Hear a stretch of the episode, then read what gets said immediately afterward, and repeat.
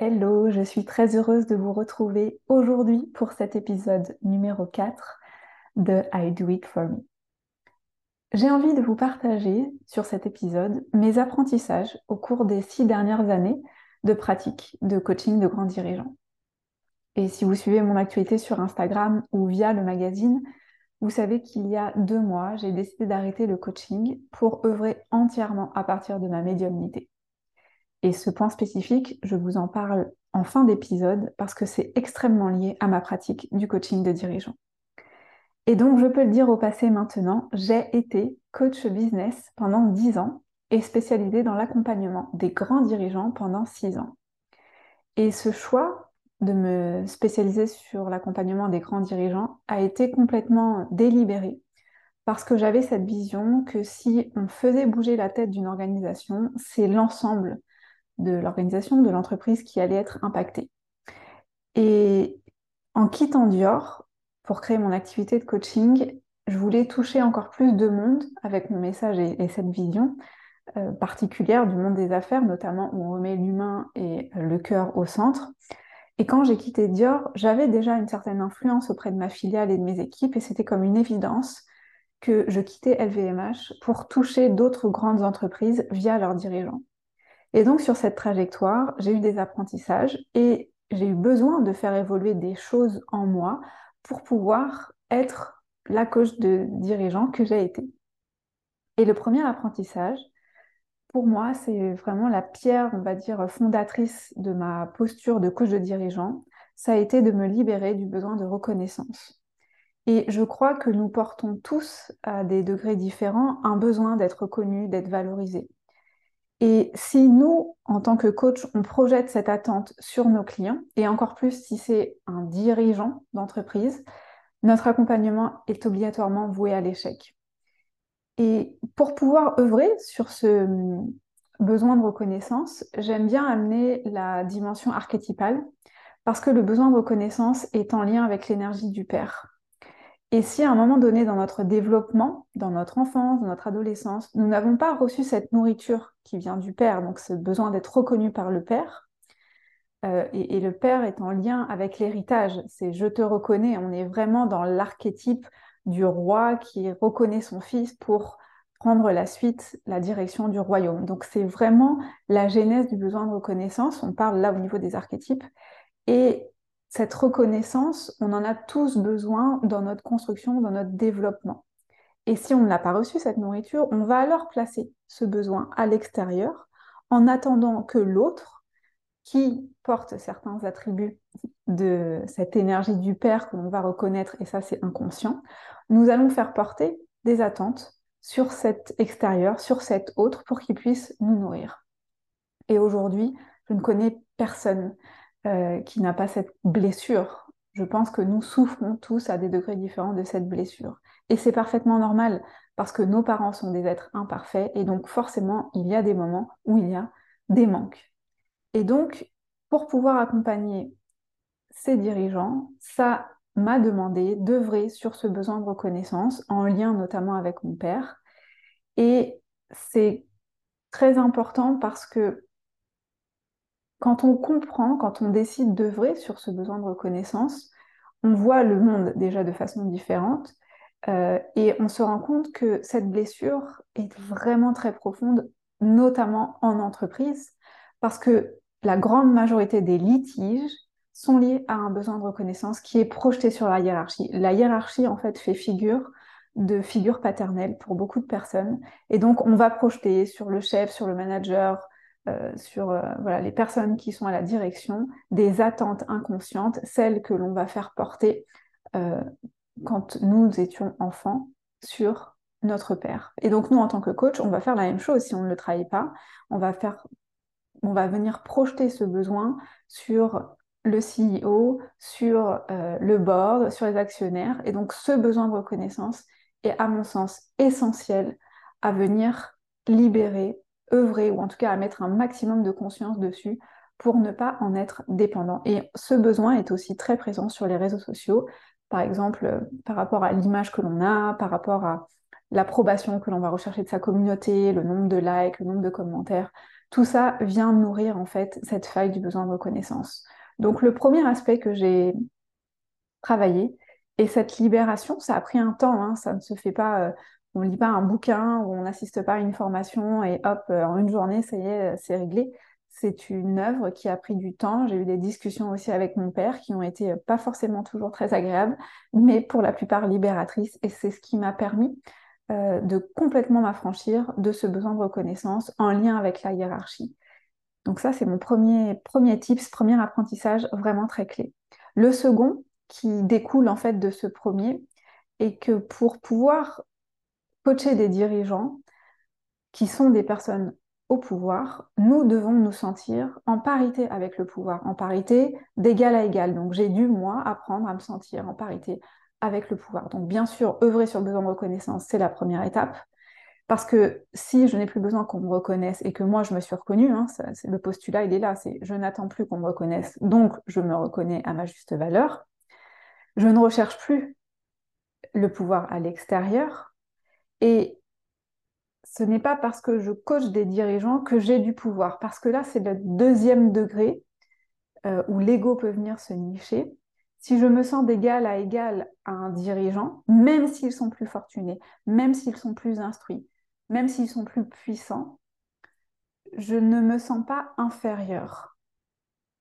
L'idée ici, c'est vraiment que quand on coach des personnes qui sont au pouvoir, ça ne doit pas nous monter à la tête. Donc c'est une posture d'humilité qui dit que je suis brillante, l'autre l'est aussi, il a du pouvoir et je ne suis pas, en tant que coach, intéressée par ce pouvoir. Et ça, c'est vraiment le deuxième niveau de conscience, de discernement, où on se met d'égal à égal avec le pouvoir, mais on ne s'approprie pas le pouvoir parce que soi-disant je suis coach de un tel. Non, ça veut dire que on rentre encore plus en intériorité et en reconnaissance de notre brillance, de nos talents, de notre zone de génie. Le troisième point, le troisième apprentissage, c'est qu'en œuvrant dans ces sphères privilégiées, où il y a de l'argent, du pouvoir, de l'influence, euh, il y a aussi beaucoup de souffrance.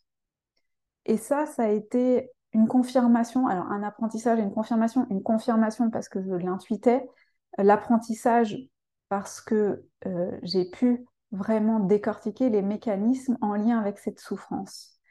Et le point de convergence de cette souffrance est dans 99% des cas la soif de toujours plus, l'avidité, l'envie de générer toujours plus. Donc je ne fais pas de généralité, c'est vraiment ce que j'ai pu observer et c'est ce que j'ai pu aussi apprendre. Euh, c'est que le désir de grossir, le désir d'avoir plus, de gagner plus, de rayonner plus, d'influencer plus, génère sur du long terme, pas sur du court terme. Sur du court terme, ça crée de l'excitation, ça crée euh, de la joie, ça crée euh, énormément de, bonheur parce qu'on a atteint l'objectif, donc ça crée comme des shoots. Euh, et notre, notre corps aussi se nourrit de ça, notre, notre ego se nourrit, tout, tout, notre corps se nourrit de ça.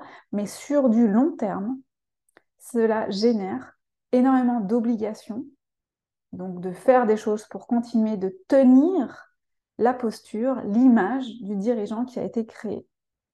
Et beaucoup de dirigeants d'entreprise, avec le temps, donc on est sur un ratio long terme, on n'est pas sur un an, deux ans, on est sur des, postes de direction, des dirigeants d'entreprise ou même des dirigeants du web euh, au bout d'un certain nombre d'années. ça ne se voit pas sur la première année. Ça peut se voir, mais c'est quand même très rare.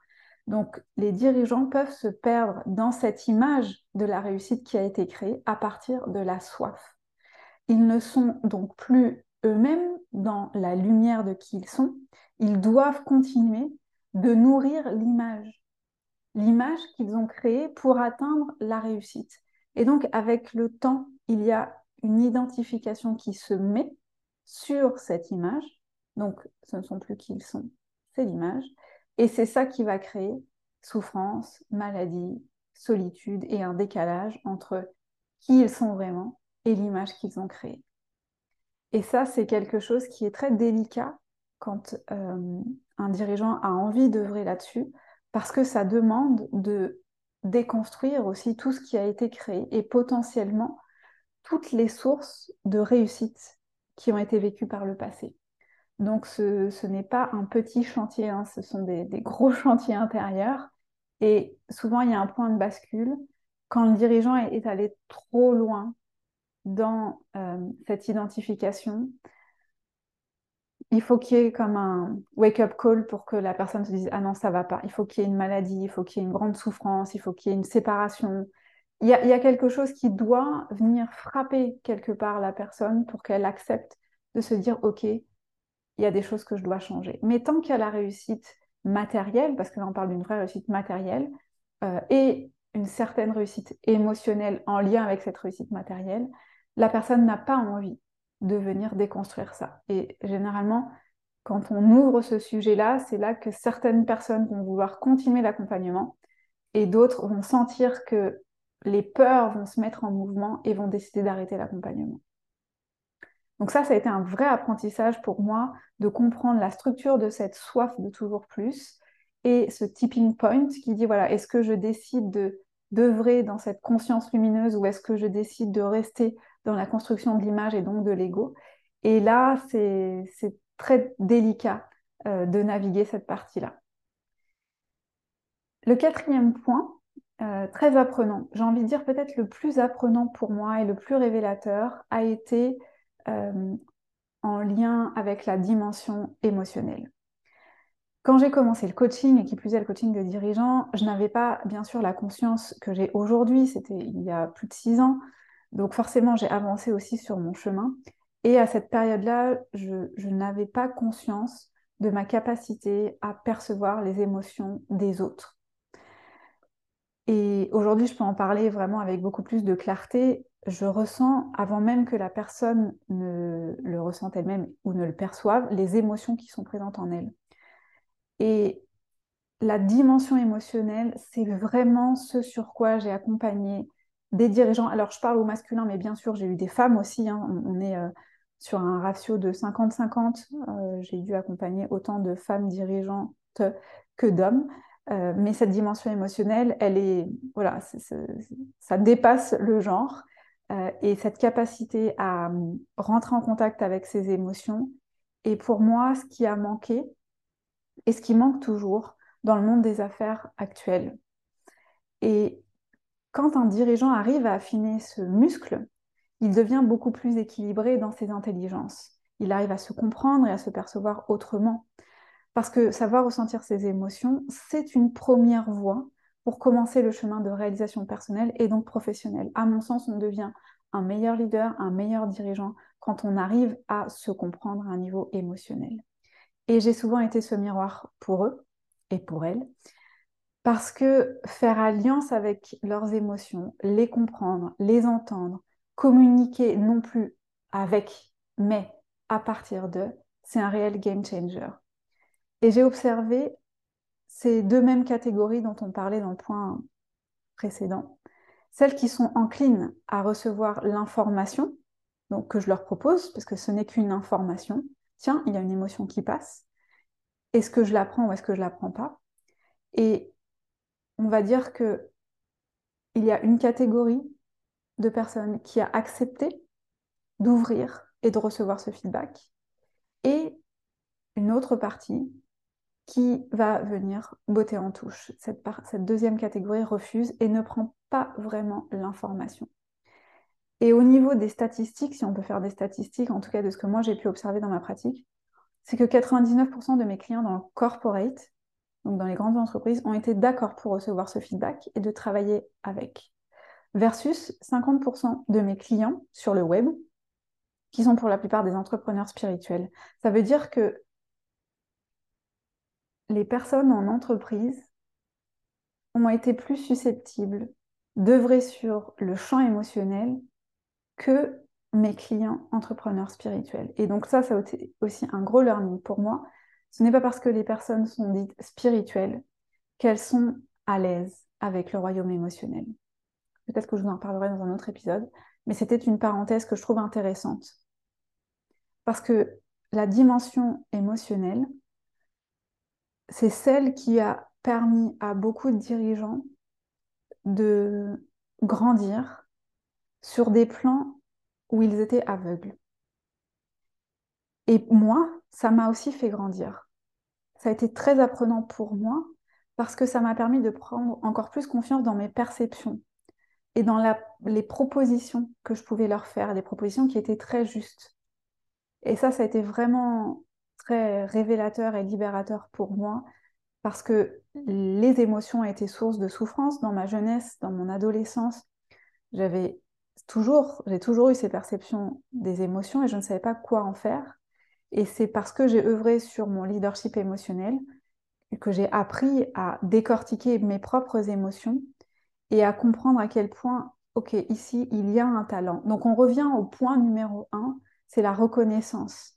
C'est parce que je me suis reconnue tout au long du chemin du coaching de dirigeants dans mes propres talents que j'étais encore une meilleure accompagnante pour ces dirigeants. Ensuite, le point numéro 5, c'est un sujet clé euh, quand on souhaite accompagner des, dirigeants, c'est l'intelligence mentale. Parce que si ce sont des grands patrons, des dirigeants de grosses entreprises, des filiales d'un pays, c'est pour un tas de raisons et notamment la brillance de leur intellect. Honnêtement, ces mecs-là, ces nanas-là, ils sont brillantissimes et souvent ils sortent des grandes écoles. Donc j'ai souvent été très impressionnée par la capacité de réflexion et surtout la rapidité avec laquelle ils captent les informations. Et bien souvent, et là je parle de mes clients, ce sont de grands intuitifs. C'est pour ça qu'ils sont venus travailler avec moi. Parce que si on n'a pas une barre intuitive, ça va être compliqué vrai euh, dans l'approche que je propose. Et donc là encore, ça nous demande d'être au clair avec notre posture intérieure, avec cette puissance intérieure, avec cette confiance que l'on a en nous en tant qu'accompagnant, parce qu'on ne va pas œuvrer sur les mêmes plans. Et souvent, on parlait chiffres, chiffre d'affaires, PNL, atterrissage financier, budget. Et intellectuellement, je n'avais pas la connaissance. J'aurais pu faire l'effort intellectuel. D'accord? J'aurais pu le faire, parce que je sors aussi de certaines de ces grandes écoles. Donc, j'aurais pu utiliser cette intelligence mentale. Mais je n'en avais pas envie. Et surtout, j'avais les informations autrement. Et c'est là un point très important qui a été euh, révélateur pour moi, c'est que j'en avais pas conscience non plus, un petit peu comme les émotions, cette part intuitive. J'ai toujours su les aiguiller, les, guider, non pas grâce à ma connaissance ou à un effort intellectuel pour essayer de comprendre ce que eux comprenaient, mais grâce à mes perceptions et les informations médiumniques que je recevais. Donc avec le recul, je me rends compte que c'était la seule façon qui me permettait d'être en parité et d'être une ressource pour eux c'était que je j'œuvrais avec un autre type d'information qui venait pas de l'intelligence mentale. Je voyais les structures de l'entreprise, mais pour moi, c'était comme normal. C'est-à-dire que la personne me parlait, le dirigeant me parlait, la dirigeante me parlait, elle me parlait de sa filiale, elle me parlait de sa structure, de son codir, de ses enjeux financiers, de ce qui se passait avec le board s'il y avait un board, de ce qui se passait avec le siège si c'était une filiale. Et en fait, je voyais tout, je voyais les questions politiques, je voyais les sujets stratégiques, je voyais les nœuds au niveau des personnes et ce qui pouvait bloquer. Et c'est vraiment grâce à ça que j'ai pu accompagner pendant six ans des dirigeants d'entreprise. Ma médiumnité a toujours été très présente et en réalité, ce n'est que récemment, que en 2022, où j'ai été d'accord pour lui laisser pleinement la place et redéfinir l'entièreté de qui je suis et de ce que je fais. Et donc, c'est pour cette raison qu'il y a deux mois, j'ai décidé de ne plus du tout pratiquer le coaching pour me consacrer uniquement à l'utilisation de ma médiumnité. Elle a toujours été là. Mais maintenant, j'ai choisi de basculer le cadre dans lequel je voudrais, parce que ce cadre du coaching, il est tellement puissant. Mais pour moi, j'avais envie d'autre chose et surtout, et ça je vais vous partager en second temps, j'ai reçu des informations comme quoi je devais me délester de cette posture de coach de dirigeant, d'accompagnant de dirigeant. Donc aujourd'hui, j'accompagne différemment à travers des consultations à la carte que je me refusais de faire en coaching parce que le coaching, c'est un accompagnement avec un certain nombre de séances. Et donc, la médiumnité, la façon dont j'accompagne aujourd'hui, me permet de faire des séances à la carte, de faire des accompagnements avec des lectures énergétiques, ce que je ne pouvais pas faire avec du coaching. me permet aussi d'aller encore plus loin dans les enseignements spirituels et les pratiques que je propose à mes clients. Donc, je suis arrivée à ce point radical, j'ai envie de dire, de transformation de qui je suis, de ce que je fais, grâce à tous les dirigeants et les dirigeantes d'entreprises qui ont été mes clients et qui ont accepté de me faire confiance à la fois sur le scope émotionnel et le scope médiumnique. C'est vraiment grâce à mes clients, bien sûr au travail intérieur, mais nos clients nous révèlent. Et j'ai aimé profondément chaque instant que j'ai eu en tant que coach de dirigeant. Je suis fière des clientes que j'ai eues, des shifts que j'ai pu permettre. Et mon dernier apprentissage en lien avec ce coaching de dirigeant est très récent parce que j'ai reçu l'information lors d'une méditation de connexion du pourquoi est-ce que ça a été facile pour moi d'accompagner des dirigeants. Je me suis toujours posé cette question-là.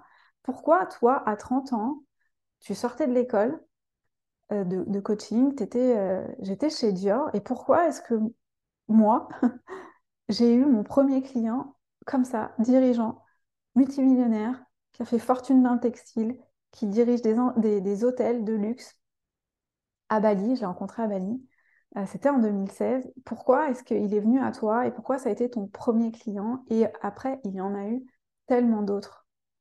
Et j'ai rien fait, j'avais pas de site internet, j'avais pas de page Instagram, euh, je n'étais pas sur LinkedIn, j'avais rien, rien du tout.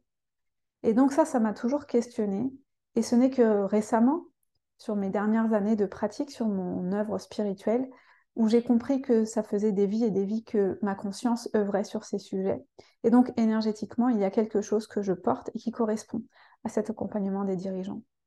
Et j'ai reçu l'information, ça c'était euh, il y a deux mois, qu'il était temps de faire briller cette lumière qui est la mienne, non plus uniquement pour ces personnes au pouvoir, mais avant tout pour moi. En toute transparence, je ne sais pas encore vraiment ce que cela signifie, mais cette information a été vraiment le déclic de mon arrêt avec le coaching de dirigeant pour pleinement entrer dans mon activité de consulting et donc d'œuvrer avec ma médiumnité. En récapitulatif de cet épisode, si vous avez envie de vous lancer dans le coaching de dirigeant ou si vous êtes coach de dirigeant et que vous souhaitez apporter des nuances à votre pratique, le premier point, c'est vraiment d'œuvrer, de regarder quotidiennement, ou en tout cas à chaque séance, où est-ce que vous en êtes dans votre besoin de reconnaissance. C'est le premier point. Et de regarder, le deuxième point, comment vous vous sentez en parité avec le pouvoir. Est-ce que vous avez cet attrait pour le pouvoir, cette envie d'avoir encore plus de pouvoir, cette soif qui va faire qu'on va se faire happer par le pouvoir. Le troisième point, c'est de découvrir, redécouvrir vos talents et de prendre tout l'espace pour pouvoir guider et accompagner au plus juste. En fait, la reconnaissance de qui on est, c'est l'œuvre en continu pour pouvoir avoir encore plus de stabilité dans notre posture de coach. Moi, c'est ce que j'ai fait avec la dimension émotionnelle. C'est la dimension émotionnelle qui, je pense, fait toujours défaut aujourd'hui dans le monde des affaires.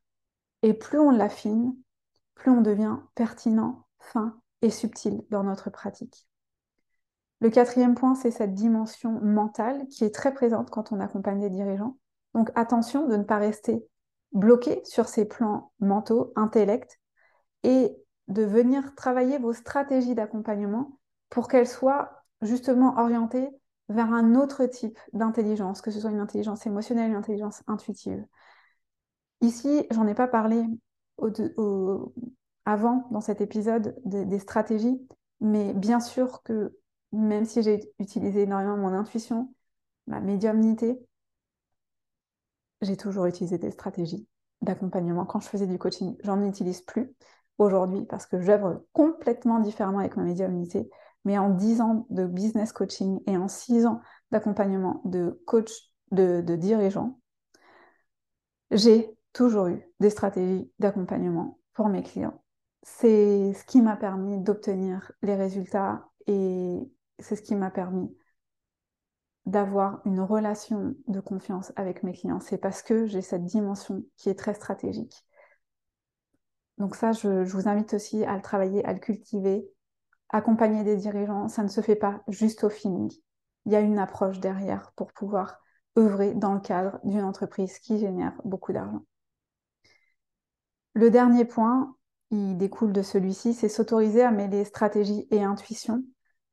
Les deux vont ensemble. J'ai créé euh, la formation Les fondamentaux du coaching qui est en ligne sur mon site internet, qui renforce en fait cet aspect à la fois intuitif et cet aspect stratégique. Il y a un cadre à tenir, il y a une relation à créer, il y a une intuition à amener et il y a des stratégies à mettre en place. Et c'est ça pour moi qui a créé ma magie en six années d'accompagnement des dirigeants. Accompagner les dirigeants, ça a été comme la voie du Tao pour moi, la voie d'équilibre, de rassemblement de toutes les formes d'intelligence, de toutes les hum, formes de richesse, de toutes les formes de matière et d'énergie, d'invisible et de visible. Et ça a été un cadeau extrêmement révélateur pour moi. Et si vous décidez d'œuvrer ou si vous œuvrez dans cette institution qui est celle des coachs de grands dirigeants, je vous invite à vraiment mêler toutes ces intelligences pour pouvoir révéler un nouveau monde des affaires. Je souhaite terminer cet épisode en vous invitant à regarder vos clients passer et à quel point ils ont été révélateurs pour vous. Chaque client, en tout cas pour moi, quand ils ont été dirigeants d'entreprise, ont été des révélateurs. Et nos clients nous font ces cadeaux extraordinaires. J'ai écrit un post sur Instagram à ce sujet et on terminera cet épisode avec lui. Nos clients nous révèlent à nous-mêmes, grâce à nos discussions et les échanges qu'ils permettent grâce à leur confiance qu'ils nous accordent et renouvellent à chaque rendez-vous. On croit souvent que c'est grâce au travail intérieur que nous devenons meilleurs. Oui, c'est une évidence. Je pense aussi que nous devenons meilleurs grâce à nos clients. Quand nous sommes dans notre lumière de cœur et sur une voie de réalisation personnelle, nos clients nous permettent de révéler notre propre lumière. Nous nous redécouvrons grâce à eux à chaque instant. L'accompagnement illumine non seulement le client, mais également le coach, le consultant. Si cette sensation n'est pas vécue à chaque rendez-vous, c'est que quelque chose est à réajuster. Avec cette nuance que la sensation n'est pas un shoot de reconnaissance ou de valorisation de l'ego, mais bien une ouverture profonde du cœur inconnu jusqu'à présent. Je vous remercie pour votre écoute. N'hésitez pas à me partager vos retours si le cœur vous en dit et je vous dis à très bientôt.